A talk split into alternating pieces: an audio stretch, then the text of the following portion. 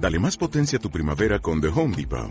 Obtén una potencia similar a la de la gasolina para podar, recortar y soplar con el sistema OnePlus de 18 voltios de Ryobi desde solo 89 dólares. Potencia para podar un tercio de un acre con una carga.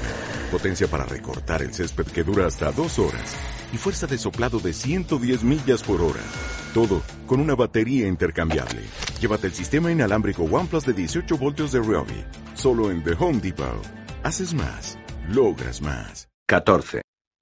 Si has leído El vampiro Lestat, ya sabes lo que ocurrió, pues hace 200 años se lo mostré todo a Lestat en unas visiones. Lestat puso por escrito las imágenes que le mostré, el dolor que compartí con él. Aunque ahora me propongo revivir esos horrores, relatar la historia con mis propias palabras, existen ciertos pasajes que Lestat ha descrito tan magistralmente que no pueden mejorarse, por lo que de vez en cuando me remitiré a ellos. Comenzó de repente. Al despertarme, vi que Marius había alzado la tapa del sarcófago. A sus espaldas ardía una antorcha situada en el muro. Apresúrate, Amadeo, ya están aquí. Quieren quemar nuestra casa. ¿Quiénes son, maestro? ¿Por qué? Marius me sacó del reluciente ataúd y yo le seguí precipitadamente por la desvencijada escalera que conducía al primer piso del edificio en ruinas. Marius lucía su capa de terciopelo roja con capucha. Se movía a tal velocidad que me costó un gran esfuerzo seguirlo. ¿Se trata de esos seres que deben ser custodiados? Le pregunté. Marius me rodeó los hombros con el brazo y nos elevamos hasta el tejado de nuestro palacio. No, hijo mío, se trata de una panda de estúpidos vampiros, empeñados en destruir toda mi obra. Bianca está allí, a merced de esos salvajes, y también los chicos. Penetramos a través de la puerta del tejado y bajamos por la escalinata de mármol. De los pisos inferiores brotaba una densa humareda. Los chicos están gritando, maestro. Exclamé. En aquel momento apareció Bianca y echó a correr hacia los pies de la escalera. Marius. Son unos demonios. Utiliza tus poderes, Marius. Gritó. Acababa de levantarse del lecho e iba despeinada y con la ropa arrugada. Marius. Sus gritos resonaban por los tres pisos del palacio. Válgame Dios. Todas las habitaciones están ardiendo. Grité, debemos apagar el fuego. Los cuadros, maestro. Marius se arrojó sobre la balaustrada y aterrizó en el suelo, junto a Bianca. Mientras yo corría para alcanzarlo, vi a un grupo de figuras, ataviadas de negro y encapuchadas que avanzaban hacia él. Contemplé horrorizado cómo trataban de prender fuego a su ropa con las antorchas que esgrimían mientras emitían unos horripilantes chillidos e improperios. Esos demonios salieron de todos los rincones. Los gritos de los aprendices eran desgarradores. Marius movió su brazo como un enorme molinete y derribó a sus agresores, haciendo que las antorchas rodaran por el suelo. Luego envolvió a Bianca en su capa. Van a matarnos. Gritó Bianca, van a quemarnos vivos, Marius. Han asesinado a los chicos y han hecho prisioneros a los otros. De pronto, antes de que los primeros atacantes se hubieran incorporado, aparecieron otras figuras vestidas de negro. Todas tenían el rostro y las manos blancas como nosotros. Todas poseían la sangre mágica. Eran unos seres como nosotros. Las figuras encapuchadas se lanzaron sobre Marius, pero este las derribó de un manotazo. Los tapices del gran salón habían comenzado a arder. De las habitaciones contiguas brotaba un humo oscuro y pestilente. La escalera estaba inundada de humo. Una luz oscilante e infernal iluminó el palacio como si fuera de día. Yo me lancé a la pelea contra los demonios, los cuales me parecieron asombrosamente débiles. Recogí una antorcha del suelo y me precipité sobre ellos, obligándolos a retroceder, ahuyentándolos al igual que hacía el maestro. Blasfemo, hereje. Me espetó uno, adorador del diablo, pagano. Gritó otro. Los agresores avanzaron hacia mí, pero yo me defendí prendiendo fuego a sus ropas y haciendo que huyeran despavoridos y chillando como posesos hacia las aguas del canal. Pero eran muchos. Mientras peleábamos contra ellos irrumpieron otras siniestras figuras en el salón. De pronto vi horrorizado que Marius empujaba a Bianca hacia la puerta abierta del palacio. Corre, tesoro. Aléjate de la casa. Marius atacó ferozmente a los demonios que pretendían seguirla, echando a correr tras ella, y los derribó uno tras otro mientras trataban de detenerla. Al cabo de unos instantes vi a Bianca desaparecer a través de la puerta principal. No tuve tiempo de comprobar si había conseguido ponerse a salvo, pues una nueva pandilla de demonios se arrojó sobre mí. Los tapices en llamas caían de las varas que los sostenían. El suelo estaba sembrado de estatuas hechas añicos sobre el mármol. Dos pequeños demonios me agarraron del brazo izquierdo y casi lograron derribarme, pero yo abrasé el rostro de uno con la antorcha y prendí fuego al otro. Al tejado, Amadeo. Gritó Marius. Maestro, rescatemos los cuadros que están en el almacén. Contesté. Olvida los cuadros. Es demasiado tarde. Salid corriendo, chicos, alejaos de la casa, salvaos del fuego. Tras obligar a los agresores a retroceder, Marius subió volando por la escalera y me llamó desde la balaustrada del piso superior. Vamos, Amadeo, deshazte de ellos, te sobran fuerzas para conseguirlo, lucha, hijo mío. Al alcanzar el segundo piso, me vi rodeado por esos demonios. No bien quemaba a uno cuando otro se precipitaba sobre mí, aferrándome por las piernas y los brazos. No pretendían prenderme fuego sino inmovilizarme, lo que por fin consiguieron. Déjame, maestro, sálvate. Grité. Me revolví desesperadamente al tiempo que asestaba patadas a diestro y siniestro. Al alzar la cabeza, vi a Marius en el piso superior, rodeado de demonios, quienes aplicaron un centenar de antorchas a su voluminosa capa, a sus rubios cabellos, a su rostro blanco y furioso. Parecía un enjambre de insectos que, gracias a su elevado número y a sus ingeniosas tácticas, lograron por fin inmovilizarlo. Al cabo de unos instantes, envuelto en el fragor de las gigantescas llamas, todo su cuerpo comenzó a arder. Marius. Grité una y otra vez, incapaz de apartar los ojos de él, debatiéndome entre mis captores. Pero cuando conseguía que me soltaran las piernas otras manos frías y duras como el acero me aferraban por los brazos, sujetándome con fuerza, Marius. Grité con toda la angustia y el terror que me embargaba. Ninguno de los horrores que yo había experimentado en la vida era tan inenarrable, tan insoportable como contemplar a mi maestro envuelto en llamas. Su largo y esbelto cuerpo se había convertido en una silueta negra y durante breves segundos vi su perfil, con la cabeza inclinada hacia atrás, al tiempo que su cabello rubio estallaba y sus dedos parecían unas arañas negras trepando a través del fuego para aspirar aire. Marius. Chillé. Todo el confort, toda la bondad, toda la esperanza ardía junto con aquella negra silueta de la que yo no podía apartar los ojos al tiempo que se consumía y perdía toda forma perceptible. Marius. Mi voluntad sucumbió. Lo que quedaba era un mero vestigio, el cual, gobernado por una segunda alma compuesta por sangre mágica y poder, siguió luchando ciegamente. Arrojaron una red sobre mí, una malla de acero tan pesada y fina que no pude ver nada, solo sentirme atrapado en esa red en la que unas manos enemigas me envolvieron. Después me sacaron de la casa. Oí gritos a mi alrededor y los pasos apresurados de quienes me transportaban, y al oír el aullido del viento, deduje que habíamos llegado a la playa. Me encerraron en la bodega de un barco. En mis oídos no dejaban de sonar los lamentos de los moribundos. Los aprendices también habían sido capturados. Me arrojaron entre ellos. Sentí sus cuerpos dúctiles y frenéticos amontonados sobre mí y junto a mí, y yo, envuelto en la red, no pude siquiera articular unas palabras de consuelo, no pude tranquilizarlos. Sentí como los remos se introducían en el agua, produciendo el inevitable chapoteo, y la voluminosa galera de madera se estremeció y comenzó a deslizarse hacia el mar abierto. Fue adquiriendo velocidad como si no existiera una noche que frenara su travesía. Los remeros seguían remando con una energía y potencia que unos hombres mortales no poseían, conduciendo el barco hacia el sur. Blasfemo murmuró alguien junto a mí. Los jóvenes aprendices sollozaban y rezaban. Cesad vuestras oraciones paganas. Rezongó una voz fría y sobrenatural. Sois los sirvientes del pagano Marius. Todos moriréis por los pecados de vuestro maestro. Oí una siniestra risa que sonaba como un tronar lejano sobre los lamentos quedos y húmedos de angustia y sufrimiento. Oí una carcajada seca y prolongada. Cerré los ojos y me replegué en lo más profundo de mí mismo. Yacía en el suelo de tierra del monasterio de las cuevas, un espectro de mí mismo inmerso en los recuerdos más seguros y terribles.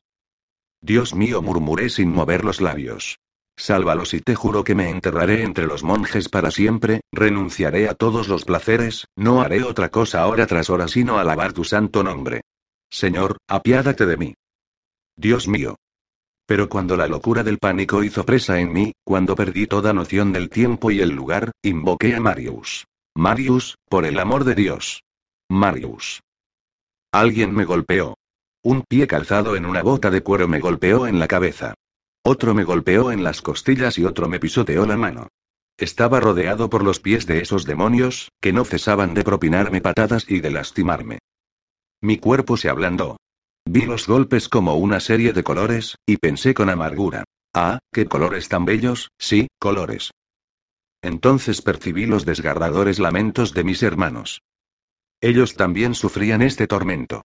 ¿Qué refugio mental tenían esos jóvenes y frágiles pupilos que habían gozado del amor, los cuidados y las enseñanzas del maestro a fin de prepararlos para el gran mundo, los cuales se hallaban ahora a merced de estos demonios cuyos designios yo desconocía, cuyos designios yacían más allá de todo cuanto yo pudiera concebir? ¿Por qué nos hacéis esto? Murmuré, para castigaros. Respondió una voz suavemente. Para castigaros a todos por vuestros actos vanos y blasfemos, por la vida impía y pecaminosa que habéis llevado. ¿Qué es el infierno comparado con eso, jovencito? Esas eran las palabras que los verdugos del mundo mortal repetían una y mil veces cuando conducían a los herejes a la hoguera. ¿Qué es el fuego del infierno comparado con este breve sufrimiento? Qué mentiras tan arrogantes, concebidas para justificar sus propios actos. ¿Eso crees? murmuró una voz. Controla tus pensamientos, jovencito, a menos que quieras que despojemos tu mente de todos sus pensamientos. Quizá no vayas al infierno, muchachito, pero padecerás un tormento eterno. Tus noches de placeres y lujuria se han acabado. Ahora deberás enfrentarte a la verdad. De nuevo me refugié en lo más profundo de mi ser. Ya no tenía un cuerpo. Yacía en el monasterio, sobre la tierra, sin sentir mi cuerpo. Me concentré en las voces que percibía junto a mí, unas voces tan dulces y desesperadas. Reconocí a cada chico por su nombre y comencé a contarlos lentamente. Más de la mitad de nosotros, nuestro espléndido y angelical grupo de pupilos, se hallaba en esta abominable prisión. No oí a Ricardo, pero cuando nuestros captores cesaron durante un rato de atormentarnos, oí su voz. Entonaba una letanía en latín, en un murmullo ronco y desesperado. Bendito sea Dios. Los otros se apresuraron a responder. Bendito sea su santo nombre. Los aprendices continuaron pronunciando sus plegarias. Las voces se hicieron más débiles en el silencio hasta que solo oí rezar a Ricardo. Yo no pronuncié las respuestas de rigor. Ricardo siguió rezando, mientras sus compañeros dormían profundamente. Rezaba para consolarse, o quizá solo para alabar al Señor. Pasó de la letanía al Padre Nuestro, y de esta oración a las reconfortantes palabras del Ave María, que repitió una y otra vez, como si rezara el rosario, él solo, cautivo en la bodega del barco. Yo no le dije nada. Ni siquiera le comuniqué que estaba allí. No podía salvarlo. No podía consolarlo. No podía explicarle este atroz castigo que nos había tocado en suerte. Ante todo, no podía revelarle lo que había visto a nuestro gran maestro pereciendo en el simple y eterno tormento del fuego. Se apoderó de mí una agitación rayana a la desesperación. Dejé que mi mente recuperara la imagen de Marius ardiendo, Marius convertido en una antorcha viviente, retorciéndose entre el fuego, sus largos dedos alzándose hacia el cielo como arañas entre las llamas de color naranja. Marius había muerto. Había perecido abrasado. No había podido luchar contra los numerosos demonios que le habían atacado. Yo sabía lo que Marius habría dicho de habérseme aparecido como un espectro para confortarme. Eran demasiados, Amaleo. Por más que lo intenté, no pude detenerlos. Me sumí en unos sueños atormentados.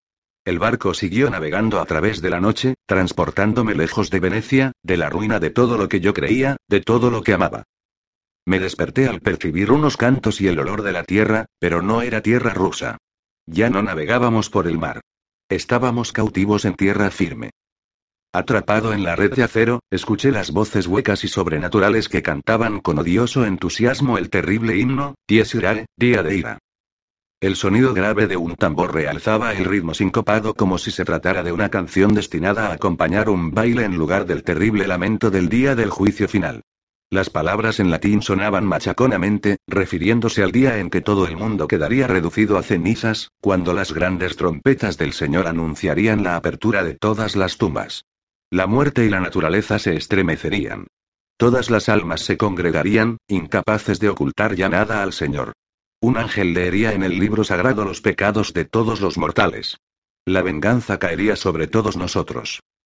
¿Quién estaría allí para defendernos sino el juez supremo, nuestro Señor majestático? Nuestra única esperanza que la piedad de Dios, el Dios que había muerto crucificado por nosotros, que no dejaría que su sacrificio fuera en vano. Sí, unas palabras muy hermosas, pero brotaban de una boca pérfida, la boca de un ser que ni conocía el significado de estas, que batía su resonante tambor como si participara en un festejo. Transcurrió una noche.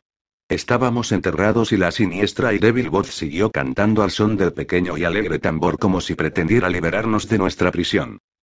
Oí murmurar a los chicos mayores, tratando de consolar a los más jóvenes, y la voz firme de Ricardo asegurándoles de que no tardarían en averiguar lo que aquellos seres pretendían, y quizá quedarían libres. Solo yo percibía los murmullos, las risotadas burlonas. Solo yo sabía cuántos monstruos sobrenaturales nos acechaban, mientras nos conducían hacia el resplandor de una hoguera monstruosa. Unas manos me arrancaron la red en la que estaba cautivo. Rodé por tierra, aferrándome a la hierba. Al alzar la vista, comprobé que nos encontrábamos en un inmenso claro, bajo unas rutilantes estrellas que nos observaban con indiferencia. Reinaba un ambiente veraniego y estábamos rodeados por unos gigantescos árboles verdes. Sin embargo, el humo de la hoguera lo distorsionaba todo. Al verme los chicos, encadenados unos a otros, con la ropa desgarrada y sus rostros cubiertos de arañazos y sangre, se pusieron a gritar, pero un enjambre de pequeños demonios encapuchados me apartaron de ellos y me sujetaron por las manos. No puedo ayudaros. Grité.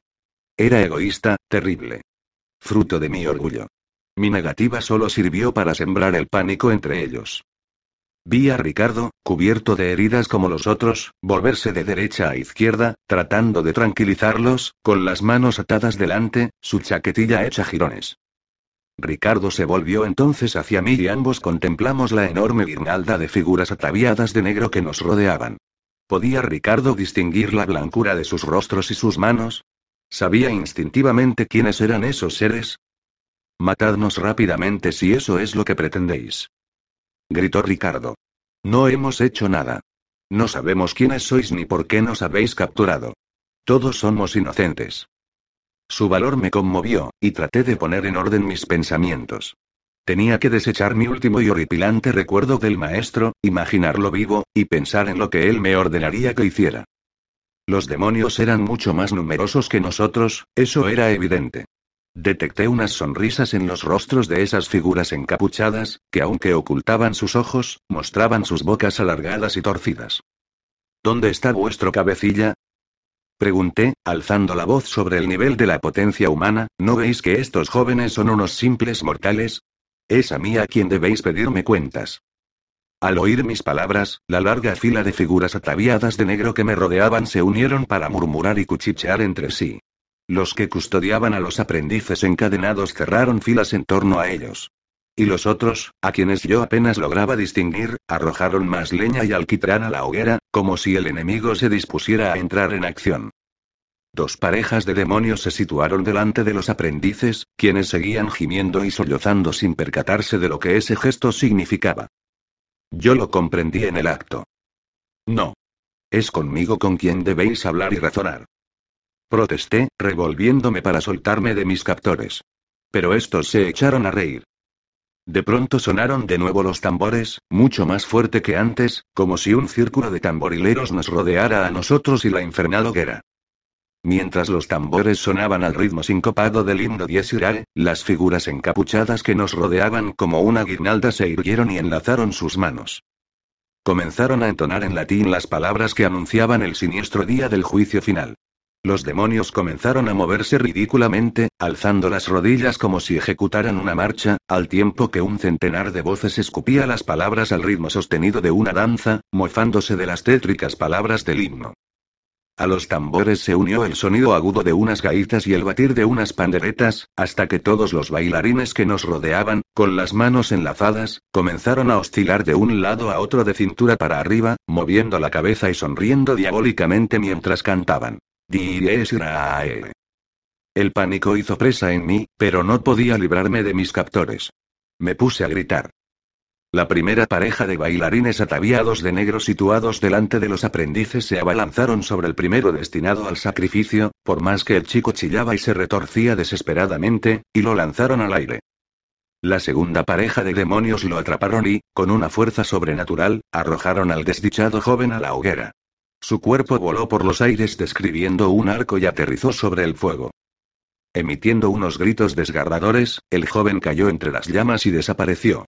Los otros aprendices, seguros de la suerte que les aguardaba, rompieron a llorar y a gritar posesos, pero fue en vano. Uno tras otro, todos los aprendices fueron separados de sus compañeros y arrojados a las llamas. Yo me debatí ferozmente, propinando patadas al suelo y a mis oponentes. En una ocasión logré liberarme, pero tres de las diabólicas figuras se apresuraron a sujetarme con unos dedos duros como el acero que me pellizcaban la carne. No hagáis eso. Gemí, son inocentes. No los matéis. Pese a mis gritos estentóreos, oí los alaridos de los aprendices que morían devorados por las llamas. Sálvanos, Amadeo. Gritaban, pero ignoro si esas eran las únicas palabras que gritaban en los momentos postreros de su agonía. Al cabo de unos instantes todos los aprendices que seguían vivos, menos de la mitad del grupo original, se unieron a este cántico. Sálvanos, Amadeo. Sin embargo, los demonios siguieron arrojándolos a la hoguera y al poco rato solo quedó una cuarta parte de los aprendices del palacio, quienes se debatían denodadamente entre las garras de sus captores hasta ser lanzados a aquella muerte atroz. Los tambores continuaban sonando, acompañados por el ramplón chin, win, chin de las panderetas y la lánguida melodía de las chirimías. Las voces componían un siniestro coro que pronunciaba cada sílaba del himno como si escupieran veneno. ¿Lloras por tus compinches? inquirió uno de los demonios que estaba junto a mí, debiste liquidarlos y comértelos a todos en nombre del amor de Dios. El amor de Dios. Le espeté, ¿cómo te atreves a hablar sobre el amor de Dios, tú, un asesino de niños? Me volví y le propiné una patada, hiriéndole mucho más de lo que yo imaginé, pero, como de costumbre, otros tres guardias ocuparon su lugar. Al poco solo vi bajo el feroz resplandor del fuego a tres chicos de rostro blanco como la cera, los tres aprendices más jóvenes del palacio, ninguno de los cuales emitió el menor sonido. Su silencio me impresionó, al igual que sus caritas húmedas y temblorosas y sus ojos ofuscados e incrédulos, cuando fueron arrojados a las llamas. Yo pronuncié sus nombres. Grité a voz en cuello. Vais al cielo, hermanos míos, donde Dios os acogerá en sus brazos. Pero ¿cómo iban a oír sus oídos mortales mis palabras sobre el ruido ensordecedor de los cánticos? De pronto me di cuenta de que Ricardo no se encontraba entre los aprendices. Deduje que o bien se había escapado o le habían perdonado la vida, o le reservaban una suerte peor que morir abrasado. En aquel momento unas manos me arrastraron hacia la pira, interrumpiendo mis reflexiones. Ahora te toca a ti, bravucón, pequeño Ganímedes de los blasfemos, descarado y arrogante querubín. No. Grité, clavando los talones en tierra. Era impensable. Yo no podía morir así. No podía perecer en la hoguera. Frenético, traté de razonar conmigo mismo. Acabas de ver morir a tus hermanos. ¿Por qué no vas tú a correr la misma suerte? Pero no podía aceptar esa posibilidad, no, yo era inmortal. No. Sí, tú, y te asarás en el fuego como ellos. ¿No hueles su carne chamuscada? ¿No hueles sus huesos abrasados? Unas vigorosas manos me lanzaron en el aire, lo suficientemente alto para notar la brisa que me revolvía el pelo, y al bajar la vista y contemplar la hoguera que ardía en el suelo, su calor abrasador me chamuscó el rostro, el pecho y los brazos. Caí por el aire agitando las piernas y los brazos como un pelele, engullido por el calor y el fragor de las infernales llamas color naranja. Voy a morir. Pensé, suponiendo que pensara algo, pero creo que lo único que sentí fue pánico, rindiéndome ante el inenarrable tormento que me aguardaba. Unas manos me rescataron del montón de leña que ardía debajo de mí. Me arrastraron por el suelo. Unos pies pisotearon mis ropas para apagar las llamas. Me arrancaron la camisa que estaba ardiendo. Me asfixiaba. Sentí que me dolía todo el cuerpo, el dolor atroz de la carne quemada, y cerré los ojos en un deliberado intento de perder el conocimiento y evadirme de aquella tortura. Ven, maestro, ven a buscarme si existe un paraíso para nosotros. Imaginé a Marius abrazado, un esqueleto calcinado, pero este tendió los brazos para abrazarme. Al abrir los ojos, vi a un extraño junto a mí. Yo yacía sobre la húmeda madre tierra, gracias a Dios. Mis manos, rostro y pelo chamuscados aún humeaban. El extraño era alto, de complexión atlética, moreno. El extraño alzó sus manos fuertes, blancas, de nudillos gruesos, y se quitó la capucha, mostrando una espesa mata de pelo negro. Tenía los ojos grandes, con el blanco perlado y las pupilas negras como el azabache. Era un vampiro, al igual que los demás, pero de una belleza y una presencia extraordinarias.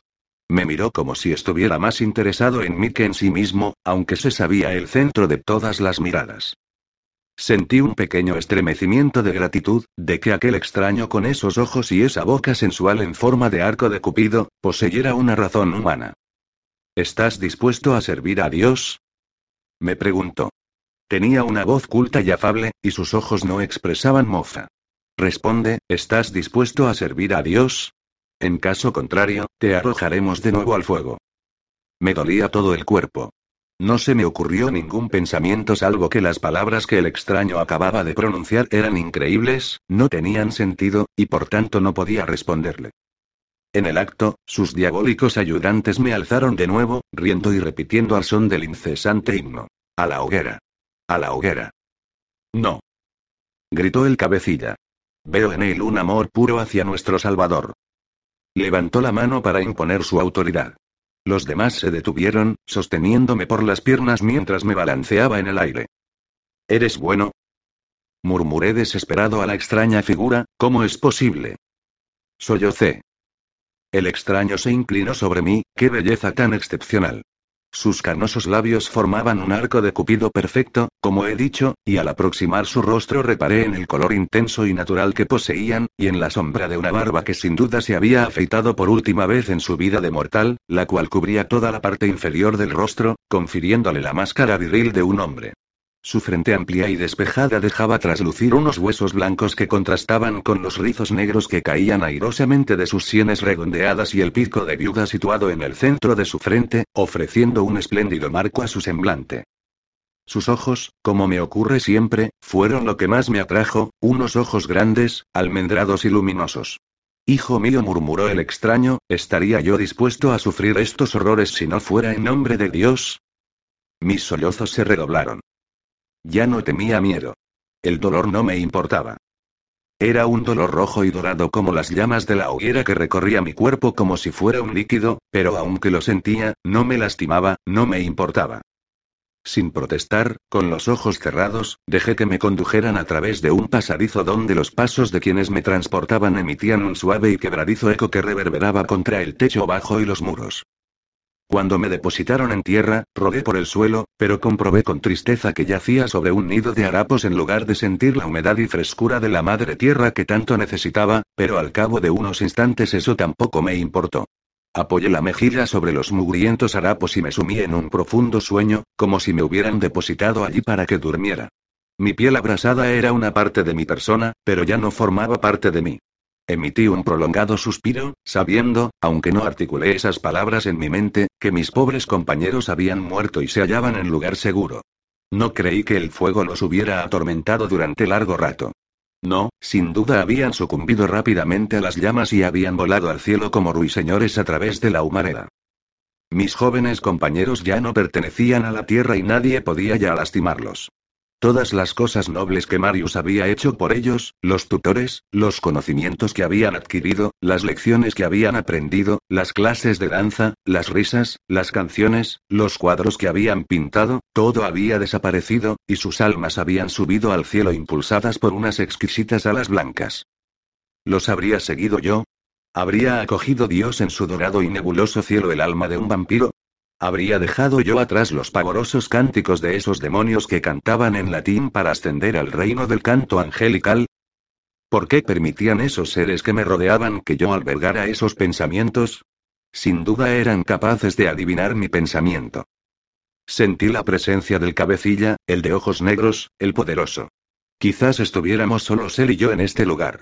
Si él pudiera darle algún sentido a esto, si pudiera otorgarle un significado y eliminar su monstruosidad, se convertiría en un santo del Señor. Vi a unos monjes sucios y famélicos en las grutas. Me tendí boca arriba, regodeándome con el dolor rojo y dorado que me bañaba, y abrí los ojos. 15. Una voz melosa y reconfortante me dijo, dirigiéndose directamente a mí. Todas las obras fatuas de tu maestro se han quemado. De sus pinturas no queda sino un montón de cenizas. Que Dios le perdone por utilizar sus dones sublimes no al servicio de Dios sino al servicio del mundo, de la carne, del diablo, sí, del diablo, aunque el diablo sea nuestro abanderado, pues el maligno está orgulloso de nosotros y satisfecho de nuestro dolor. Pero Marius sirvió al diablo haciendo caso omiso de los deseos de Dios, y la merced que nos ha concedido Dios permitiendo que en lugar de abrasarnos en las llamas del infierno gobernemos en las sombras de la tierra. Ah, murmuré, ya comprendo tu retorcida filosofía. La voz no me reprendió. Poco a poco, aunque prefería oír solo esa voz, empecé a ver con más claridad. En la tierra prensada que formaba un techo abovedado sobre mi cabeza distinguí unas calaveras humanas, calcinadas y cubiertas de polvo. Unas calaveras adheridas a la tierra con mortero, de forma que constituían todo el techado, como unas blancas conchas marinas. Unas conchas de cerebros humanos pensé, pues eso es lo que queda, unos caparazones que asoman a través de la tierra prensada, la cúpula que cubre el cerebro y los orificios negros y redondos que antaño eran unos ojos gelatinosos, ágiles como bailarines, atentos, prestos a informar a la mente de los esplendores del mundo. Todo el techo estaba cubierto de calaveras, un techo abovedado formado por calaveras. Y en el punto donde el techo se unía a los muros aparecía una hilera de huesos del muslo, y debajo unos huesos humanos dispuestos de forma aleatoria, sin orden ni concierto, como piedras trabadas con mortero para construir muros. Todo estaba repleto de huesos e iluminado con velas. Sí, percibí el olor de las velas, de pura cera de abejas, como las que utilizan los ricos. No dijo la voz con tono pensativo, más bien la iglesia, pues esta es la iglesia de Dios, aunque el diablo es nuestro padre prior, el santo fundador de nuestra orden. ¿Por qué no íbamos a utilizar cera de abejas? Es muy típico de un veneciano fatuo y mundano como tú el considerarlo un lujo, confundirlo con la riqueza en la que te has regodeado como un cerdo se revuelca en sus excrementos. Yo emití una risita. Dame otra muestra de tu generosa y estúpida lógica, respondí. Deduzco que eres el aquino del diablo. Continúa. No te burles de mí, me imploró con tono de sinceridad. Yo te salvé del fuego. De no haberlo hecho yo ya estaría muerto. ¿Quieres morir abrasado? No, no deseo sufrir esa suerte, me horroriza pensar en ello, ni se la deseo a nadie. Pero morir, sí, ¿y cuál crees que será tu destino si mueres? ¿No es el fuego del infierno cincuenta veces más caliente que el fuego que encendimos para ti y tus amigos? Eres hijo del infierno. Te convertiste en ello desde el momento en que el blasfemo de Marius te transfundió nuestra sangre. Nadie puede remediar esas circunstancias. Vives gracias a una sangre maldita, anómala y grata a Satanás, y grata de Dios porque necesita a Satanás para demostrar su bondad y ofrecer a los seres humanos la opción de ser buenos o malos. Yo volví a reírme, pero con el máximo respeto. Sois muchos, comenté. Al volver la cabeza, la luz de las numerosas velas que me rodeaban me deslumbró, pero no era una luz desagradable. Las llamas que bailaban sobre las mechas eran muy distintas de las que habían devorado mis hermanos. ¿Eran tus hermanos esos mortales arrogantes y consentidos? preguntó él. Su voz no tembló en ningún momento. ¿Es posible que creas todas las idioteces que dices? repliqué, imitando su tono. Él se rió, emitió una risa discreta y eclesial, como si estuviéramos comentando en voz baja lo absurdo de un sermón. Sin embargo, la sagrada hostia no se hallaba presente como lo habría estado en una iglesia consagrada, de modo que no era necesario bajar la voz. Querido, dijo él, sería muy sencillo torturarte, doblegar tu arrogante mente y convertirte en un instrumento que emite unos incesantes y estrepitosos gritos. Sería facilísimo emparedarte para que tus alaridos no nos turbarán, sino que constituyeran un entretenimiento que aderezara nuestras meditaciones vespertinas. Pero no me gustan esas cosas. Por eso soy un buen servidor del diablo. Nunca me han gustado la crueldad y la maldad. Las desprecio, y si contemplara un crucifijo, rompería a llorar como cuando era un hombre mortal. Cerré los ojos, renunciando a las oscilantes llamas que salpicaban la penumbra. Envié mi poder más fuerte y resistente hacia su mente, pero solo hallé una puerta cerrada a cal y canto. Sí, esa es la imagen que utilizo para impedirte la entrada. Deplorablemente literal para un infiel inculto. Pero a fin de cuentas tu dedicación a Cristo se alimentó de lo literal y lo ingenuo, ¿no es así? Aquí viene alguien que te trae un regalo que acelerará nuestro acuerdo. ¿Un acuerdo, señor? ¿A qué te refieres? Yo también oí al otro. Un hedor intenso y pestilente asaltó mis fosas nasales. No me moví ni abrí los ojos. Escuché al otro emitir esa risa grave y estentórea perfeccionada por los otros que habían cantado el Dies Irae con impecable entonación.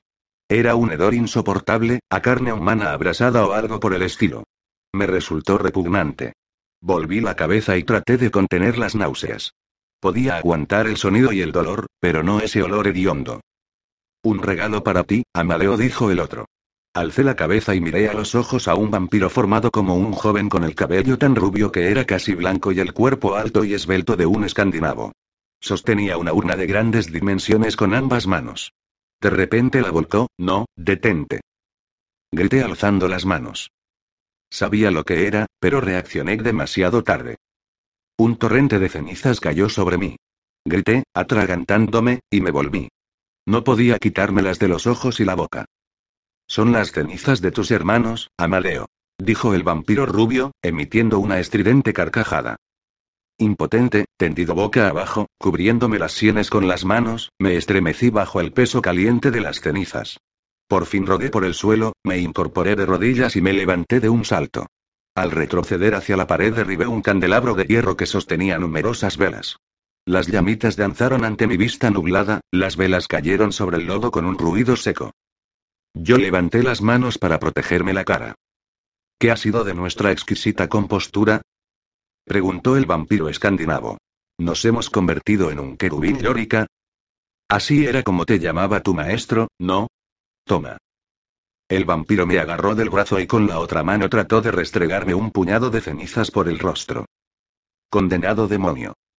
Grité, enloquecido de furia e indignación. Le agarré la cabeza con ambas manos y, haciendo acopio de todas mis fuerzas, se la retorcí, partiéndole todos los huesos del cuello. Luego le asesté una patada con el pie derecho. El vampiro cayó de rodillas, gimiendo, vivo pese a haberle partido el cuello. Pero me juré que no viviría intacto, y tras propinarle otra violenta patada con todo el peso de mi pie derecho, le arranqué la cabeza. La piel se desgarró y desprendió de la carne y la sangre brotó a chorros de la profunda herida. Con un último tirón, le separé la cabeza del tronco por completo. Tienes un aspecto lamentable. Me mofé, mirándole a los ojos. Las pupilas giraban frenéticamente. Yo que tú preferiría morir. Hundí los dedos de la mano izquierda en su pelo. Me volví en busca de una vela, tomé una con la mano derecha, la arranqué del candelero y se la hundí en las cuencas de los ojos una y otra vez hasta cegarlo. Ah, de modo que también puede hacerse de este modo, comenté, alzando la vista y parpadeando porque el resplandor de las velas me deslumbraba. Poco a poco conseguí distinguir su figura. Su pelo negro y espeso le caía en unos bucles enmarañados sobre los hombros. Iba vestido con una amplia y larga toga negra que rozaba las patas del taburete sobre el que estaba sentado, levemente ladeado, pero contemplándome de forma que pude distinguir sus facciones a la luz de las velas. Era un rostro noble y hermoso, con unos labios bien delineados y graves como sus enormes ojos. Ese tipo nunca me cayó bien, dijo suavemente, arqueando las cejas, pero debo reconocer que me has impresionado. No imaginé que lo liquidarías tan rápidamente. Yo me estremecí. Una temible frialdad se apoderó de mí, una cólera implacable y atroz que avivaba el dolor, la locura, la esperanza. Odiaba la cabeza que sostenía en las manos y deseaba arrojarla al suelo, pero aún estaba viva. Las sanguinolentas cuencas de sus ojos temblaban ligeramente y la lengua se movía entre los labios de un lado a otro. Es asquerosa. exclamé. Siempre decía unas cosas muy raras. Repuso el de pelo negro. Era pagano, ¿comprendes? Cosa que tú nunca fuiste. Quiero decir que creía en los dioses de los bosques escandinavos, y que Thor giraba en torno al mundo blandiendo su martillo. ¿Vas a seguir hablando sin parar? Pregunté. Debería quemar esta cosa, ¿no? El otro me dirigió una sonrisa encantadora e inocente. Eres un idiota por permanecer en este lugar, observé. Las manos me temblaban de forma incontrolable. Sin aguardar su respuesta, me volví y tomé otra vela, tras haber apagado la primera, y prendí fuego a la cabellera del vampiro muerto. El hedor me produjo náuseas. Emití un sonido semejante al lloriqueo de un niño. Dejé caer la cabeza en llamas sobre el cuerpo decapitado cubierto por una toga. Arrojé la vela a las llamas para que la cera alimentara el fuego. Recogí las velas que yacían en el suelo, las arrojé también al fuego y retrocedí para esquivar el tremendo calor que emanaban los restos del difunto. La cabeza comenzó a rodar entre las llamas, o eso me pareció, de modo que tomé el candelabro de hierro que había derribado y, utilizándolo a modo de rastrillo, aplasté y machaqué la masa de huesos y carne que ardía bajo las llamas. En el último momento el vampiro extendió los brazos y sus dedos se curvaron y clavaron en las palmas de las manos. Ah, vivir en ese estado. Pensé con desaliento, acercando los brazos al torso de un golpe con el rastrillo. El fuego apestaba a harapos y a sangre humana, una sangre que sin duda él había bebido, pero no percibí ningún otro olor humano. De pronto reparé con desesperación que había encendido la pira funeraria de aquel tipo sobre las cenizas de mis amigos. En fin, era lógico. Os he vengado liquidando a uno de ellos. Dije, emitiendo un suspiro de desánimo. Arrojé el candelabro de hierro que había utilizado como rastrillo. Dejé los restos del escandinavo abrasándose entre las llamas. Era una habitación espaciosa. Me dirigí con paso cansino y descalzo, pues mis zapatillas de fieltro se habían quemado, hacia un amplio rincón entre los candelabros de hierro, donde la grata y húmeda tierra era negra y parecía limpia, y me tumbé de nuevo en ella, sin importarme que el vampiro de pelo negro pudiera observarme a sus anchas, puesto que me había tendido justo delante de él. ¿Conoces esos ritos escandinavos? Preguntó el otro como si tal cosa, como si no hubiera ocurrido nada fuera de lo normal. Por lo visto ese Thor se dedica a girar continuamente en torno a la Tierra con su martillo, y el círculo se va estrechando, y más allá reside el caos, y nosotros estamos aquí, condenados a permanecer dentro del círculo de calor que se va estrechando. ¿No has oído hablar de ello? Ese tipo era un pagano, creado por unos magos renegados que lo utilizaban para que asesinara a sus enemigos. Me alegro de haberme librado de él. ¿Pero por qué lloras? No respondí. Qué panorama tan descorazonador, esta horrenda cámara con un techo abovedado formado por calaveras, esta multitud de velas que iluminaban solo los restos de la muerte, y este ser, este hermoso ser de pelo negro y complexión atlética que gobernaba entre este horror, sin sentir la muerte de uno de sus servidores reducido a un montón de huesos pestilentes y humeantes. Imaginé que estaba en casa. Me hallaba a salvo en la alcoba de mi maestro. Estábamos sentados juntos. Él leía un texto en latín. Las palabras no tenían importancia. Estábamos rodeados por objetos propios de la civilización, unos objetos bellos y exquisitos. Las telas de la habitación habían sido tejidas por manos humanas. Cosas vanas comentó el del pelo negro. Vanas y absurdas, pero tú mismo lo comprenderás con el tiempo. Eres más fuerte de lo que imaginaba.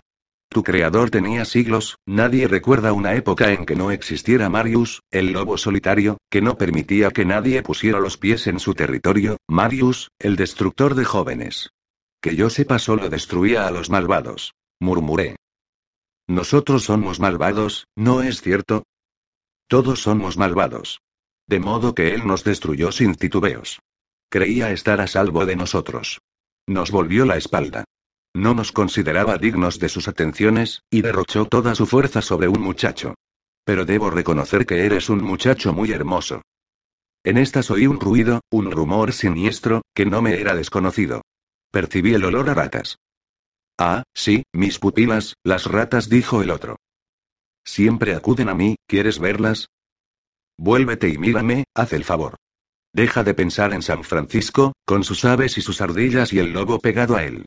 Piensa en Santino y sus ratas. Yo obedecí. Respiré hondo, me senté en tierra y le miré. Sobre su hombro estaba sentada una enorme rata gris, besándole con su bigotudo hocico en la oreja, la cola asomando sobre la cabeza del vampiro. Tenía otra rata sentada sobre las rodillas, plácidamente, como hipnotizada, y otras congregadas en torno a sus pies. Como si temiera moverse para no asustar a las ratas, el vampiro metió la mano en un cuenco que contenía migas de pan seco. Entonces percibí su olor, junto con el de las ratas. El vampiro ofreció un puñado de migas a la rata que estaba posada sobre su hombro, la cual las devoró con avidez y curiosa delicadeza. Luego el vampiro derramó unas migajas sobre su regazo, sobre las cuales se abalanzaron rápidamente tres ratas. ¿Crees que amo a estas criaturas? Preguntó el vampiro sin apartar la vista de mí, abriendo los ojos exageradamente para realzar sus palabras. Su cabello negro caía sobre sus hombros como un espeso y alborotado velo. Su frente, lisa y blanca, resplandecía a la luz de las velas. ¿Crees que me gusta vivir aquí, en las entrañas de la tierra? Preguntó con tristeza. Debajo de la gran ciudad de Roma, donde la tierra absorbe la porquería de la repugnante multitud que habita allí, y tener a estos bichos como única compañía, ¿Crees que no fui un hombre de carne y hueso, o que, tras haber sufrido esta transformación gracias al divino plan de Dios Todopoderoso, no envidio la vida que tú llevabas junto a tu codicioso maestro? ¿Acaso no tengo ojos para contemplar los brillantes colores que tu maestro extendía sobre sus lienzos? ¿Crees que no me gustan los sonidos de la música impía? Tras esa perorata el vampiro emitió un suave y angustiado suspiro. ¿Qué ha creado Dios o ha permitido que exista que sea desagradable en sí mismo? Continuó el vampiro. El pecado no es repulsivo en sí mismo, sería absurdo pensarlo. A nadie le gusta el dolor. No nos queda más remedio que soportarlo. ¿Y todo esto? Pregunté. Tenía ganas de vomitar, pero me contuve. Respiré hondo para dejar que todos los olores de esta cámara de los horrores penetraran en mis pulmones y dejaran de atormentarme. Me senté cómodamente, con las piernas cruzadas para examinarlo. Me limpié los ojos para quitarme unas cenizas. ¿A qué viene? Tus argumentos me los conozco de memoria, pero ¿a qué viene este reino de vampiros ataviados con hábitos negros sacerdotales? Somos los defensores de la verdad, respondió el otro sinceramente. Por el amor de Dios. ¿Quién no es el defensor de la verdad? Repliqué con amargura. Mira, tengo las manos manchadas con la sangre de tu hermano en Cristo. Y tú, una burda imitación de un mortal que se alimenta de sangre humana, te quedas ahí sentado tan tranquilo, contemplando estos horrores y charlando conmigo a la luz de estas caprichosas velas. Tienes una lengua muy afilada para un jovencito de aspecto tan dulce, contestó el otro con frialdad, pero desconcertado. Pareces tan dócil, con tus suaves ojos castaños y tu pelo de un rojo oscuro otoñal, pero eres muy listo. ¿Listo? Vosotros quemasteis a mi maestro. Le destruisteis. Quemasteis a sus pupilos. Yo soy vuestro prisionero, ¿no es así? ¿Y a santo de qué? ¿Y te atreves a hablarme de Jesucristo? ¿Tú? ¿Tú?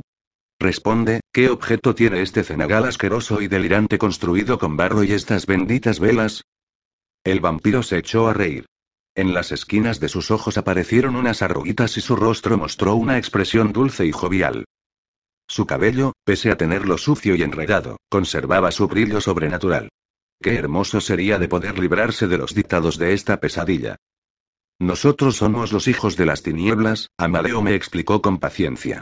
Los vampiros hemos sido creados para ser el azote del hombre, su peste. Formamos parte de los avatares y tribulaciones de este mundo. Nos alimentamos de sangre, y matamos para mayor gloria de Dios, que desea poner a prueba a sus hijos. No digas disparates, repliqué, tapándome las orejas con las manos. Pero tú sabes que es cierto, insistió el otro sin alzar la voz. Lo sabes al igual que me ves ataviado con esta toga y contemplas mi aposento. Estoy destinado a servir al Señor viviente, al igual que lo estaban los monjes de antaño antes de que aprendieran a decorar sus muros con pinturas eróticas. Lo que dices es una locura, no sé por qué lo haces, protesté. Me negaba a recordar el monasterio de las cuevas. Lo hago porque aquí he hallado mi propósito y el propósito de Dios, y no existe nada más sublime. ¿Preferirías vivir condenado, solo, egoísta, sin un propósito? ¿Estarías dispuesto a renunciar a unos designios tan magníficos que ni el ser más insignificante quedara fuera de ellos? ¿Creíste que podrías vivir eternamente sin el esplendor de estos grandes designios, pugnando por negar la intervención divina en todas las cosas bellas que codiciabas y conseguías? Yo guardé silencio. No pienses en los antiguos santos rusos. El otro, sensatamente, no insistió, sino que empezó a cantar suavemente, sin la típica cadencia demoníaca, el himno latino. Ties irae, ties illa solvezza eclumin favilla teste David cum sibilla quantus tremores futurus. En ese día de ira, la tierra se convertirá en cenizas. Tal como David y Sibila han anunciado, se producirá un gran temblor. Y ese día, el día del juicio final, nosotros, sus ángeles negros, cumpliremos la misión de conducir al infierno a las almas perversas, según su voluntad divina. Yo le miré de nuevo. Y luego el último ruego de este himno, que Dios se apiade de nosotros, ¿acaso su pasión no fue por nosotros? Canté suavemente en latín. Recordaré, Jesupie, quod sum causa tua viae. Recuerda, Jesús misericordioso, que yo fui la causa de tu vía crucis. Continué, no obstante el desaliento que sentía, aceptando plenamente aquel horror. ¿Qué monje del monasterio de mi infancia no confiaba en reunirse un día con Dios? ¿Qué pretendes decirme ahora, que nosotros, los hijos de las tinieblas, le servimos sin esperanza de reunirnos con él algún día? El otro me miró desmoralizado. Reza para que exista algún secreto que no conocemos, murmuró. Luego fijó la mirada en el infinito como si rezara, ¿cómo puede él no amar a Satanás cuando Satanás le ha servido tan bien? ¿Cómo puede no amarnos a nosotros? No lo comprendo, pero yo soy lo que soy, es decir, esto, y tú eres como yo. El vampiro me miró arqueando de nuevo las cejas ligeramente para realzar su asombro. Debemos servirle. De lo contrario, estamos perdidos. El vampiro se levantó del taburete y avanzó hacia mí, sentándose en el suelo frente a mí, con las piernas cruzadas, y extendió su largo brazo para apoyar la mano en mi hombro. Eres un ser espléndido, dije. Y pensar que Dios te creó como a los jóvenes que destruisteis esta noche, unos cuerpos perfectos a los que prendisteis fuego. El vampiro parecía profundamente trastornado. Amadeo, asume otro nombre y ven con nosotros, permanece con nosotros. Te necesitamos. ¿Qué harás si te quedas solo? Dime por qué matasteis a mi maestro. El vampiro retiró la mano de mi hombro y la dejó hacer sobre el regazo formado por la toga negra extendida sobre sus rodillas. Nos está prohibido utilizar nuestros talentos para deslumbrar a los mortales. Nos está prohibido embaucarlos con nuestras habilidades. Nos está prohibido buscar el consuelo de su compañía. Nos está prohibido andar por lugares iluminados. Nada de esto me sorprendió. Somos unos monjes tan puros de corazón como los de Cluny, explicó el del pelo negro. Nuestros monasterios son estrictos y sagrados, cazamos y matamos para perfeccionar el paraíso de nuestro Señor en cuanto valle de lágrimas. Se detuvo unos instantes y, adoptando un tono de voz más suave y reflexivo, continuó.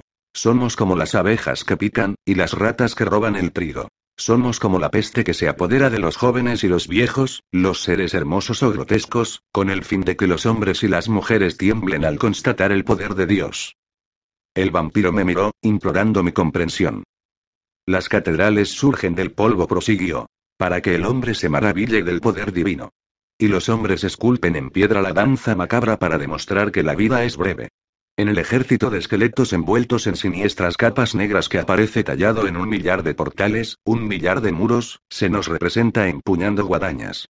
Somos los seguidores de la muerte, cuyo cruel rostro aparece dibujado en un millón de pequeños devocionarios que sostienen en sus manos los ricos y los pobres. El vampiro abrió desmesuradamente los ojos, que mostraban una expresión soñadora. Luego echó un vistazo a su alrededor, contemplando la macabra celda abovedada en la que nos hallábamos. En las pupilas de sus ojos vi las oscilantes llamas de las velas. El vampiro cerró los ojos unos momentos y al abrirlos parecían más claros, más luminosos. Tu maestro sabía esto, dijo con tono contrito. Lo sabía perfectamente. Pero pertenecía a una época pagana, rebelde y airada, que se negaba a aceptar la gracia de Dios. Él vio en ti la gracia de Dios, porque posees un alma pura. Eres joven y tierno, abierto como la flor de la luna para asimilar la luz de la noche. Ahora nos odias, pero con el tiempo verás las cosas con más claridad. No creo que vuelva a ver nada con claridad. Contesté. Tengo frío, soy pequeño y en estos momentos no sé nada sobre sentimientos, ni anhelos, ni siquiera odio. No te odio, aunque debería odiarte. Me siento vacío. Deseo morir. Morirás cuando lo decida Dios, Amadeo, no tú respondió el vampiro. Me miró con detenimiento y comprendí que no podía seguir ocultándole mis recuerdos sobre los monjes de Kiev, muriendo lentamente de hambre en sus celdas, afirmando que debían tomar algún sustento porque solo Dios podía decidir cuándo debían morir. Traté de ocultar estos pensamientos, me guardé estas pequeñas imágenes para mí y las encerré en lo más profundo de mi ser. No pensé en nada. Una sola palabra acudió a mi lengua horror, y luego el pensamiento de que antes de ahora yo había sido un idiota. En estas apareció otro ser en la habitación. Era un vampiro hembra. Entró a través de una puerta de madera, dejando que se cerrara suavemente a sus espaldas, como habría hecho una buena monja para evitar hacer un ruido innecesario. La vampiro se dirigió hacia el otro y se situó detrás de él. Su espesa caballera gris estaba sucia y enmarañada, como la del otro, formando también un velo de maravilloso peso y densidad sobre sus hombros. Iba cubierta con unos harapos antiguos. Lucía un cinturón apoyado en las caderas, al igual que las mujeres de antaño, que adornaba su ceñido vestido y ponía de realce su esbelta cintura y sus caderas ligeramente amplias, como los trajes de ceremonia que muestran las figuras talladas en piedra de los sarcófagos de los ricos. Tenía unos ojos enormes, al igual que el otro, que parecían querer absorber cada partícula de luz que brillaba en la lóbrega celda. Tenía la boca carnosa y bien delineada, y los hermosos huesos de sus pómulos y su mandíbula relucían bajo la sutil capa de polvo plateado que la cubría. Lucía el cuello y el pecho casi desnudos. ¿Va a convertirse en uno de nosotros? Preguntó. Tenía una voz tan bella, tan tranquilizadora, que me conmovió. He rezado por él. Le he oído llorar en su interior, aunque no emita ningún sonido. Aparté la vista. No podía sino sentirme repelido por ella, mi enemiga, que había asesinado a los seres que yo amaba. Sí repuso Santino, el del pelo negro. Permanecerá con nosotros, y puede convertirse en un líder. Posee una gran fuerza. Ha matado a Alfredo. Ah, fue magnífico contemplar cómo lo liquidaba, con qué expresión de rabia en su rostro aniñado. La vampiro contempló por encima de mi hombro los restos del vampiro que había muerto abrasado. Ni yo mismo sabía qué había quedado de él. No me volví para mirarlo. Un pesar profundo y amargo suavizó los rasgos de la vampiro. Qué hermosa debió de ser en vida. Qué hermosa sería ahora sin esa capa de polvo que la cubría. De pronto me dirigió una mirada acusadora, que al cabo de unos instantes suavizó. Unos pensamientos vanos, hijo mío, dijo. No vivo obsesionada con los espejos, como tu maestro. No necesito terciopelo ni setas para servir a mi señor. Ah, Santino, fíjate en él, si parece una criatura. La vampiro se refería a mí. Hace siglos quizás habría escrito unos versos en honor de tanta belleza, asombrada de que hubiera venido a alegrar el rebaño de ovejas negras del Señor, como un lirio en las tinieblas, un joven hado que la luz de la luna había depositado en la cuna de una lechera para cautivar al mundo con su mirada afeminada y su voz grave y viril. Sus halagos me enfurecieron, pero no soportaba perder en este infierno la belleza de su voz, su profunda dulzura. No me importaba lo que dijera. Al contemplar su rostro pálido en el que numerosas venas se habían convertido en surcos esculpidos en piedra, comprendí que era demasiado vieja para mi impetuosa violencia. Sin embargo, deseaba matarla, sí, arrancarle la cabeza del tronco, sí, apuñalarla con las velas, sí.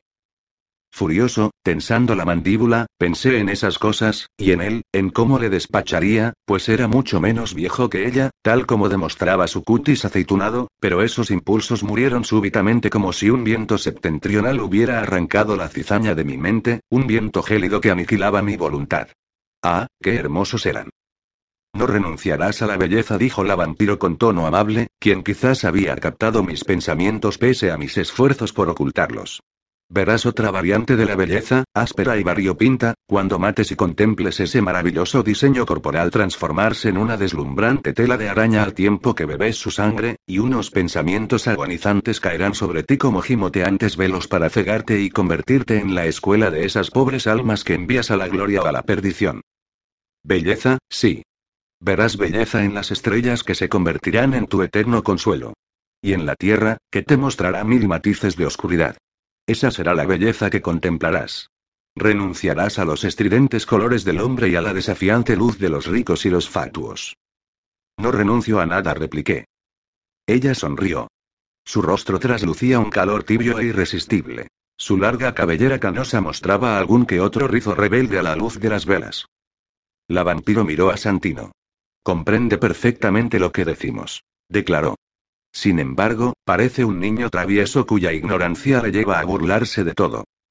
Lo sabe, lo sabe, repuso el otro con extraña amargura. Dio de comer a sus ratas. Miró a la vampiro y luego a mí. Parecía meditar e incluso comenzó a canturrear de nuevo el viejo himno gregoriano. Oía a otros seres moviéndose en la oscuridad. A lo lejos sonaban todavía los tambores, pero era un sonido insoportable. Contemplé el techo de la cámara donde nos encontrábamos, las calaveras sin ojos y sin boca que nos observaban con infinita paciencia. Miré a Santino, sentado en el suelo meditabundo o enfrascado en sus pensamientos, y a sus espaldas la alta figura de la vampiro cubierta con harapos, su cabello gris peinado con raya en medio, su rostro adornado con una capa de polvo. ¿Quiénes son esos seres que deben ser custodiados, hijo mío? Me preguntó ella. Santino alzó la mano e hizo un gesto cansino. Él no sabe nada de eso, Alessandra. Te lo aseguro. Marius era demasiado listo para cometer la torpeza de decírselo. Es absurdo darle tantas vueltas a esa vieja leyenda que hemos perseguido durante años. Los seres que deben ser custodiados. Si esos seres deben ser custodiados, ya no existen, puesto que Marius ya no está aquí para custodiarlos. Un escalofrío me recorrió el cuerpo, el terror de romper a sollozar desconsoladamente, de dejar que ellos lo vieran, no, era una abominación. Marius ya no estaba aquí, Santino se apresuró a continuar, como si temiera por mí. Es la voluntad de Dios.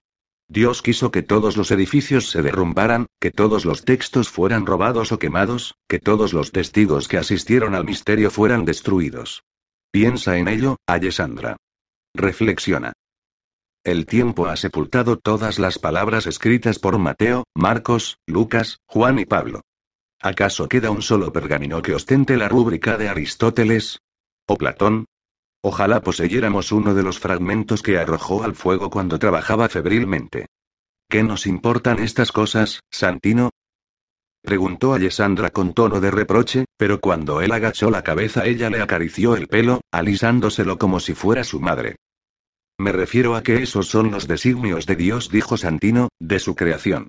Incluso lo que es esculpido en piedra desaparece con el tiempo, y las ciudades yacen bajo el fuego y las cenizas de montañas que estallan. Me refiero a que la tierra lo devora todo, y ahora se lo ha llevado a él, a esta leyenda, Marius, un ser mucho más viejo que todos los seres que hemos conocido, y con él han desaparecido sus preciosos secretos. Resígnate. Junté las manos para impedir que temblaran. No dije nada. Yo vivía en una hermosa población. Prosiguió Santino en voz tan baja que era casi un murmullo. Sostenía en brazos a una rata gorda y negra a la que acariciaba como si fuera una linda gatita, cuyos ojitos permanecían clavados en los suyos, incapaz de moverse, con la cola curvada como una guadaña hacia abajo. Era una población maravillosa, con unas murallas altas y gruesas, donde todos los años organizábamos una feria. Me faltan palabras para describir el espléndido espectáculo de los artículos que exhibían los mercaderes, y las gentes, jóvenes y ancianos, que acudían de aldeas vecinas y remotas para comprar, vender y divertirse. Era un lugar perfecto. Pero la peste lo asoló.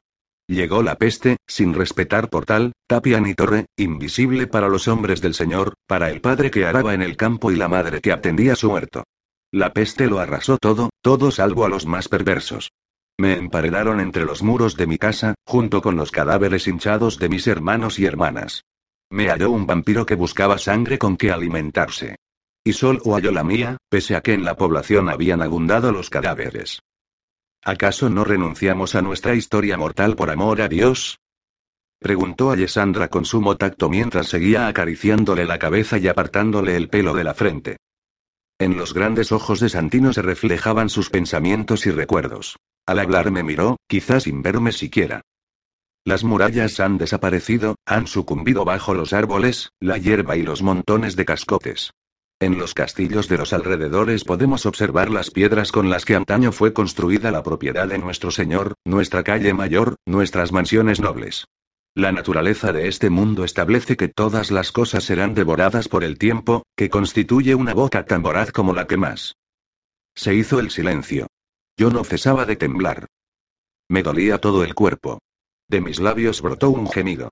Miré a diestro y siniestro y agaché la cabeza, estrujándome las manos para no ponerme a gritar.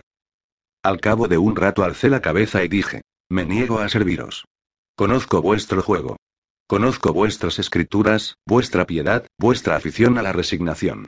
Sois como arañas que tejéis unas trampas complejas y siniestras, eso es todo. Solo sabéis copular para procrear más vampiros, solo sabéis tejer unas trampas para atrapar a los incautos, como las aves que construyen sus nidos con porquería sobre edificios de mármol. Adelante, seguid tejiendo vuestras mentiras. Os odio. No os serviré. Ambos me miraron con profundo amor. Pobre niño, dijo Alessandra, suspirando. No has hecho sino empezar a sufrir. ¿Por qué te empeñas en sufrir por orgullo en lugar de hacerlo por Dios? Yo os maldigo. Santino chasqueó los dedos. Fue un gesto insignificante, pero de pronto salieron de las sombras, a través de unas puertas como bocas secretas y mudas en los muros de arcilla, sus sirvientes, ataviados con unas togas, encapuchados, como los otros. Me condujeron a rastros a una celda compuesta por barrotes de hierro y muros de piedra y arcilla. Cuando traté de excavar un agujero con las uñas para huir a través de él, mis dedos toparon con piedra revestida de hierro, y no pude seguir excavando. Me tumbé en el suelo y rompí a llorar. Lloré por mi maestro. No me importa que alguien me oyera o se burlara de mí. Me tenía sin cuidado. Solo pensaba en mi pérdida y en lo mucho que había amado a mi maestro, y al reparar en lo inmenso de ese amor, sentí en cierto modo su esplendor. Lloré con desconsuelo. Me revolqué sobre la tierra. Clavé mis uñas en ella, la arranqué a puñados. Luego me quedé inmóvil, dejando que las lágrimas rodaran en silencio por mi rostro. Alessandra se acercó a la celda y apoyó las manos en los barrotes. Pobre criatura murmuró. Estaré siempre a tu lado. No tienes más que decir mi nombre. ¿Por qué? Contesté. Mi voz reverberó entre los pétreos muros de la celda, responde. ¿Acaso los demonios no se aman en el infierno? Me replicó ella. Transcurrió una hora. La noche era fría. Sentí sed, una sed de sangre. Me quemaba las entrañas. Ella lo sabía. Me senté de cuclillas, cabizbajo. Prefería morir antes que volver a beber sangre. Pero era lo único que veía, que sentía, que deseaba. Sangre. La primera noche creí morir de sed. La segunda, temí morir gritando. La tercera, solo soñé con sangre entre sollozos de desesperación, lamiendo las lágrimas de sangre que tenía en las yemas de los dedos. Al cabo de seis noches, cuando ya no soportaba más mi sed, me trajeron una víctima que luchó denodadamente para escapar a su suerte. Olí la sangre mientras la conducían por el largo y negro pasadizo. La olí antes de percibir el resplandor de las antorchas. Arrojaron en mi celda a un joven hediondo y musculoso, quien no cesaba de propinarles patadas y maldecirlos, rugiendo y babeando como un poseso, chillando cada vez que le azuzaban con la antorcha para que se aproximara a mí.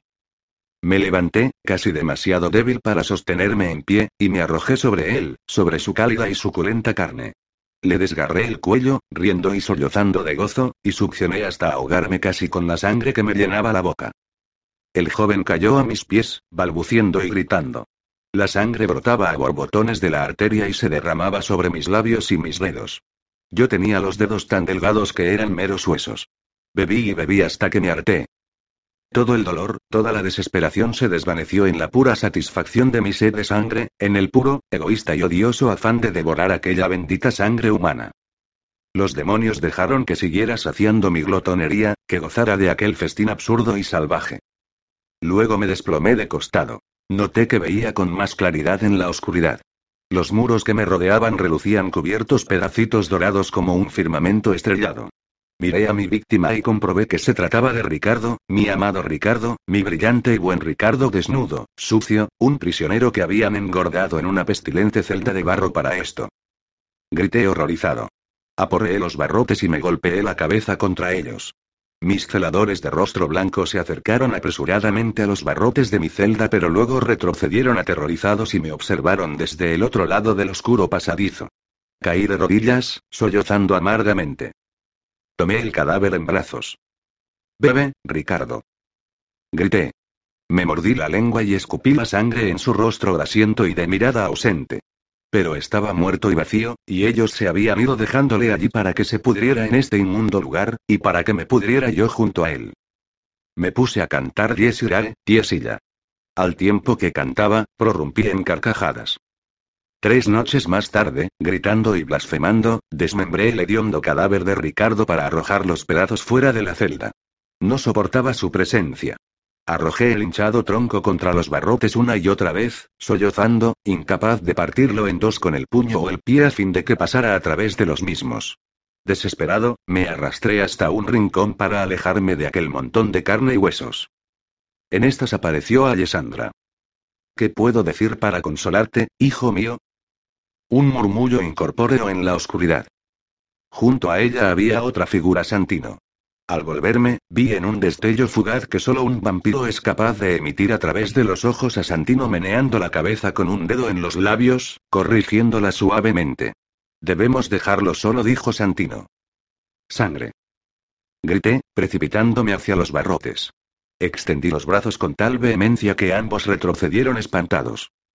Al cabo de otras siete noches, cuando yo estaba tan famélico que ni siquiera el olor de la sangre me reanimaba, depositaron en mis brazos una víctima, un golfillo callejero que no cesaba de implorar misericordia. No temas, le susurré al oído, clavando rápidamente mis dientes en su cuello. Un, confía en mí, murmuré, saboreando la sangre, succionándola lentamente, reprimiendo una carcajada de gozo y mientras mis lágrimas de gratitud rodaban teñidas de sangre por su carita. Sueña, sueña cosas dulces. Acudirán unos santos a salvarte, ¿los ves? Más tarde me tumbé, saciado, y contemplé en el techo enlodado las infinitas estrellas de piedra dura y reluciente o de hierro como el pedernal que estaban encajadas en la tierra. Volví la cabeza para no ver el cadáver del pobre niño que había tendido con esmero, como si fueran a amortajarlo, junto al muro a mis espaldas. Vi a una figura en mi celda, una figura menuda. Vi su borrosa silueta contra la pared, observándome fijamente. ¿Otro niño? Me levanté, perplejo. Su persona no emanaba ningún olor. Me volví y miré el cadáver. Yacía en el suelo tal como yo lo había dejado. Pero junto a la pared frente a mí estaba el mismo niño en carne y hueso, menudo, pálido y perdido, sin quitarme ojo de encima. ¿Cómo es posible? Musité. La pobre criatura no podía hablar, solo mirarme fijamente. Lucía la misma toga blanca que llevaba su cadáver. Tenía los ojos grandes, incoloros, de mirada suave y pensativa. Entonces oí un sonido distante, unos pasos en la larga catacumba que conducía a mi pequeña prisión. No eran los pasos de un vampiro. Me incorporé, olfateando el aire para captar el aroma de ese ser. Nada cambió en la húmeda y rancia atmósfera. El único olor que se percibía en mi celda era el de la muerte, el del cadáver del pobre niño que yacía como un juguete roto en el suelo. Clavé la vista en aquel espíritu menudo y tenaz. ¿Qué haces aquí? murmuré desesperado. ¿Por qué puedo verte?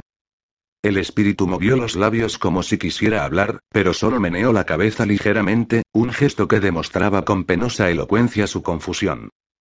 Los pasos se aproximaron. De nuevo traté de captar el olor de ese ser, pero no percibí nada, ni siquiera el olor polvoriento de las toras de los vampiros, solo los pasos que se acercaban. Por fin se acercó a los barrotes la figura alta y sombría de una anciana. Comprendí que estaba muerta. Lo sabía. Sabía que estaba tan muerta como el niño que yacía junto a la pared. Habladme, os lo ruego, os lo suplico, os lo imploro. Habladme. Grité. Sin embargo, ninguno de los dos fantasmas podía apartar la vista uno del otro. El niño corrió a arrojarse en los brazos de la mujer y ésta, volviéndose tras haber recuperado a su hijo, comenzó a desvanecerse al tiempo que sus pies emitían de nuevo el sonido seco y rasposo sobre el suelo duro de barro que había anunciado hacía unos momentos su presencia. Miradme. Supliqué en voz baja. Al menos una vez. La mujer se detuvo. Casi no quedaba nada de ella. Pero volvió la cabeza y fijó en mí la débil luz de sus ojos. Luego se esfumó en silencio, por completo. Yo me incliné hacia atrás y extendí el brazo en un gesto de abandono y desesperación. Toqué el cadáver del niño que yacía junto a mí, todavía tibio. No siempre veía sus fantasmas. No traté de aprender el medio de conseguirlo. No eran amigos míos esos espíritus que de vez en cuando aparecían en torno a la escena de mi sangrienta destrucción. Era una nueva maldición. No advertía esperanza alguna en sus rostros cuando pasaban a través de esos momentos de mi desesperación, cuando la sangre de mi víctima aún estaba caliente dentro de mí. No los rodeaba ninguna luz de esperanza. ¿Era el ayuno lo que me había conferido este poder? No hablé a de ello. En aquella condenada celda, en aquel maldito lugar donde mi alma se retorcía de dolor semana tras semana sin siquiera el consuelo de un ataúd en el que refugiarse, los temí y acabé odiándolos. Solo el gran futuro me revelaría que los otros vampiros, por regla general, nunca los veían. ¿Era misericordia? Yo no lo sabía. Pero no debo adelantarme a los hechos. Permite que regrese a aquella época intolerable, o aquella pesadilla. Pasé unas veinte semanas sumido en aquel tormento. No creía siquiera que aún existiera el mundo alegre y fantástico de Venecia. Sabía que mi maestro estaba muerto. Lo sabía. Sabía que todo lo que yo amaba había muerto. Yo estaba muerto. A veces soñaba que estaba en mi hogar, en Kiev, en el monasterio de las cuevas, transformado en santo. Luego me despertaba presa de la angustia. Cuando Santino y Alessandra, la vampiro del pelo canoso, vinieron a verme, se mostraron tan amables como de costumbre.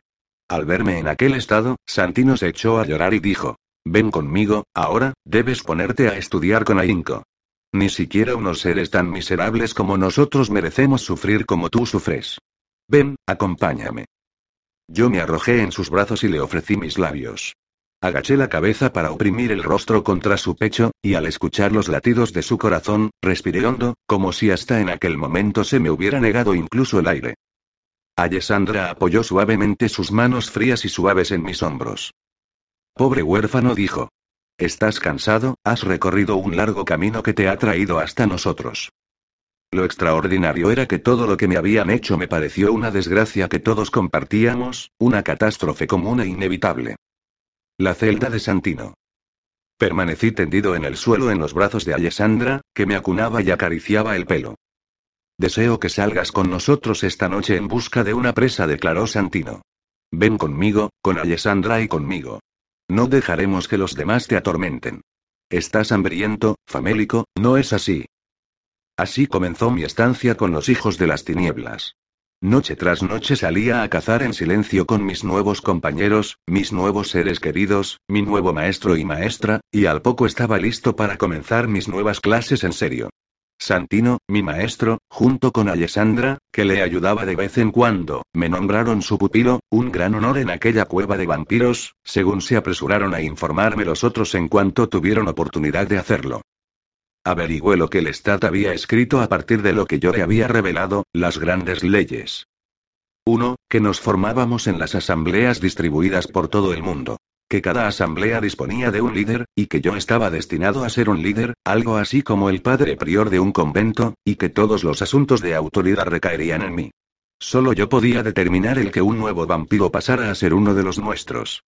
Solo yo estaba facultado para dirigir la transformación a fin de que se realizara correctamente. 2. Jamás debíamos conceder el don oscuro, que así era como lo llamábamos, a quienes no fueran hermosos, pues a un Dios justo le complacía que utilizáramos la sangre oscura solo para esclavizar a los seres hermosos. 3. Que un vampiro anciano jamás podía convertir a un novicio, pues nuestros poderes aumentan con el tiempo y el poder de los viejos es demasiado potente para los jóvenes. Yo soy un ejemplo de ello, creado por el último de los hijos del milenio, el gran y terrible Marius. Yo poseía la fuerza de un demonio en el cuerpo de un niño. 4. Que ninguno de nosotros podíamos destruir a otro compañero, salvo el líder de la asamblea, que debía estar dispuesto en todo momento a destruir al desobediente de su rebaño. Que todos los vampiros vagabundos, que no pertenecían a ninguna asamblea, debían ser destruidos de inmediato. 5. Cualquier vampiro que revelara su identidad o sus poderes mágicos a un mortal debía ser aniquilado. Ningún vampiro debía escribir jamás las palabras que revelaran esos secretos. El mundo mortal jamás debía conocer el nombre de un vampiro, y cualquier prueba de nuestra existencia que llegara a ese ámbito debía ser eliminada a toda costa, junto con quienes habían cometido esa terrible violación de la voluntad de Dios. Había otras cosas. Había otros ritos, encantamientos, todo teñido de un cierto folclore. No entramos en las iglesias, pues si lo hacemos Dios nos aniquilará, declaró Santino. No contemplamos un crucifijo, y su mera presencia en una cadena en torno al cuello de una víctima basta para salvar la vida de es mortal. No miramos ni tocamos las medallas de la Virgen. Retrocedemos ante las imágenes de los santos. Pero atacamos con un fuego sagrado a quienes no están protegidos. Gozamos bebiendo la sangre de nuestras víctimas cuando y donde nos apetece y con crueldad. Elegimos a nuestras presas entre los inocentes y los más dotados de belleza y fortuna.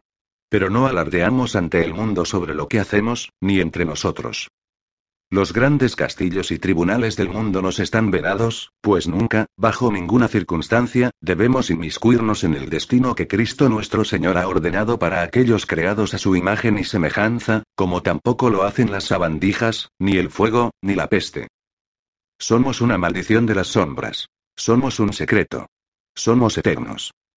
Y una vez que hemos concluido nuestro trabajo para el Señor, nos retiramos sin el confort de las riquezas y los lujos en unos lugares subterráneos bendecidos por nosotros mismos, y allí, a la luz del fuego y las velas, nos reunimos para rezar oraciones, cantar canciones y bailar, sí, bailar junto al fuego, con el fin de reforzar nuestra voluntad, para compartir con nuestros hermanos y hermanas nuestro poder. Transcurrieron seis largos meses durante los cuales me dediqué a estudiar estas cosas, durante los cuales me aventuré en los oscuros callejones de Roma para cazar con los demás, para saciar mi sed con los seres abandonados por la providencia que caían fácilmente en mis manos. Dejé de buscar una justificación para mis sangrientas orgías. Dejé de practicar el refinado arte de beber la sangre de mis víctimas sin causarles sufrimiento, dejé de ocultar al desdichado mortal el horror de mi rostro, mis frenéticas manos, mis fauces. Una noche me desperté y vi que estaba rodeado por mis hermanos. La mujer de pelo canoso me ayudó a levantarme de mi ataúd de plomo y me informó de que debía acompañarlos. Echamos a caminar bajo el cielo estrellado. Habían encendido una gran hoguera, al igual que la noche en que habían perecido mis hermanos mortales. Soplaba un aire fresco impregnado del perfume de las flores primaverales. Oí el canto del ruiseñor. A lo lejos percibí los sonidos y murmullos de la populosa ciudad de Roma. Dirigí la vista hacia la ciudad. Vi sus siete colinas tachonadas de luces parpadeantes. Vi las nubes en lo alto, teñidas de oro, suspendidas sobre estos espléndidos faros diseminados por toda la ciudad, como si la oscuridad de la noche estuviera preñada. Vi el círculo que habían formado en torno a la hoguera. Los hijos de las tinieblas se hallaban dispuestos en tres hileras alrededor de la fogata. Santino, ataviado con una flamante y costosa toga de terciopelo negro, lo cual constituía una violación de nuestras estrictas normas, se acercó y me besó en ambas mejillas. Vamos a enviarte lejos, al norte de Europa. Anunció, a la ciudad de París, pues el líder de la asamblea ha sucumbido, como todos acabaremos sucumbiendo más pronto o más tarde, al fuego. Sus pupilos te esperan. Han oído hablar de tus hazañas, tu amabilidad, tu piedad y tu belleza. Serás su líder y su santo. Mis hermanos se acercaron uno tras otro para besarme. Mis hermanas, cuyo número era inferior al de los varones, también depositaron unos besos en mis mejillas. Yo no dije nada.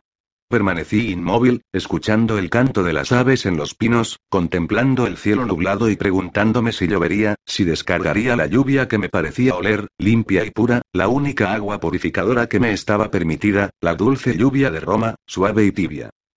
¿Juras solemnemente dirigir la asamblea según las normas de las tinieblas tal como dicta Satanás y como dicta Dios, su Señor y Creador? Lo juro.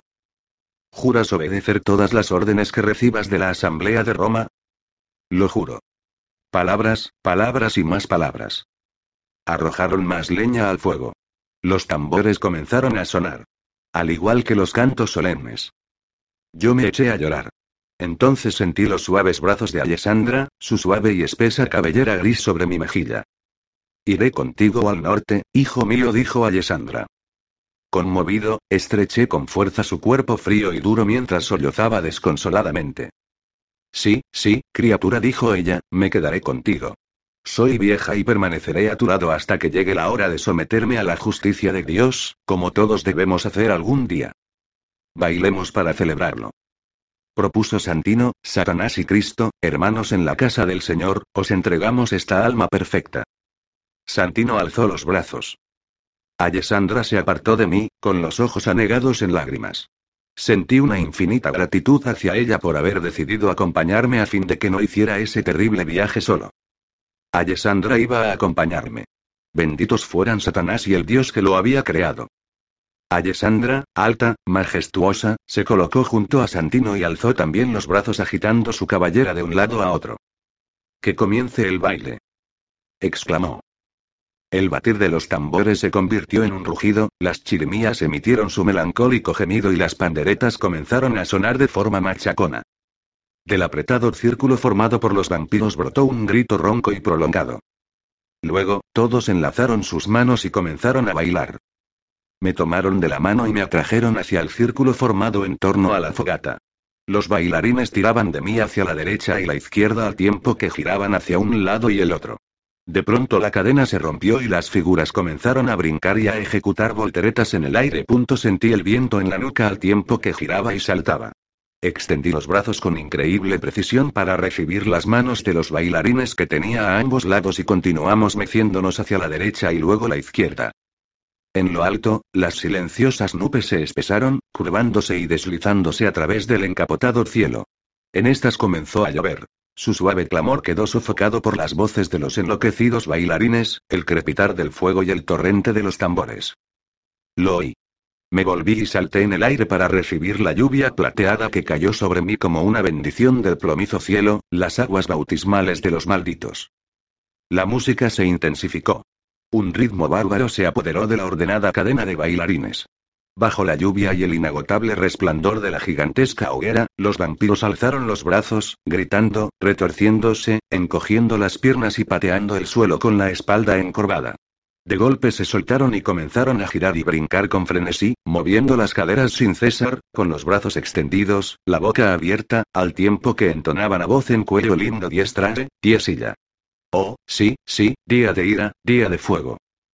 Más tarde, mientras la lluvia seguía cayendo de forma solemne y regular, cuando la hoguera no era sino una ruina negra, cuando todos se hubieron marchado en busca de víctimas para saciar su sed, cuando solo unos pocos se arremolinaron sobre la tierra negra del Sabbat, entonando sus oraciones presa de un angustiado delirio, yo permanecí tendido en silencio, con el rostro apoyado en tierra, dejando que la lluvia me bañara. Me pareció ver a los monjes del monasterio de las cuevas, quienes se rieron de mí, pero amablemente. ¿Qué te hizo pensar que podrías huir, Andrei? Me preguntaron, ¿no te diste cuenta de que Dios te había llamado? Alejaos, no estáis aquí, yo no estoy en ninguna parte. Estoy perdido en el sombrío erial de un invierno infinito. Traté de imaginar a Dios, su sagrado rostro, pero solo vi a Alessandra, que me ayudó a levantarme. Alessandra prometió hablarme de la época tenebrosa, antes de que Santino fuera creado, cuando ella recibió el don oscuro en los bosques de Francia, el país al que íbamos a trasladarnos.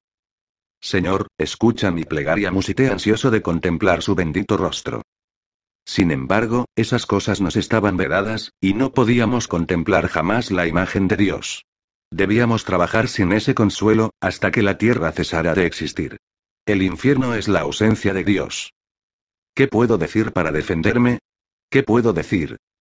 Otros han relatado la historia de cómo fui durante siglos el líder indiscutible de la Asamblea de París, que viví esos años en ignorancia y en la sombra, obedeciendo unas leyes caducas, hasta que dejé de recibirlas cuando Santino y la Asamblea Romana desaparecieron, y que entonces, cubierto de harapos y desesperado, me aferré a la vieja fe y a los viejos métodos mientras otros se inmolaban en el fuego o simplemente desaparecían. ¿Qué puedo decir en defensa del converso y el santo en el que me convertí?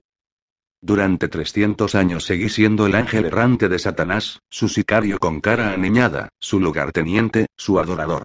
Alessandra estaba siempre a mi lado. Cuando otros perecían o desertaban, Alessandra se ocupaba de mantener viva la fe. Pero era mi pecado, mi viaje, mi terrible locura, y debía cargar yo solo con ese fardo hasta el fin de mis días. Aquella última mañana en Roma, antes de partir hacia el norte, decidieron cambiarme el nombre. Amadeo, que significa amado por Dios, resultaba un nombre muy poco apropiado para un hijo de las tinieblas, especialmente para el que iba a convertirse en el jefe de la Asamblea de París. De las diversas opciones que me ofrecieron, Alessandra eligió el nombre de Armand. Así fue como me convertí en Armand.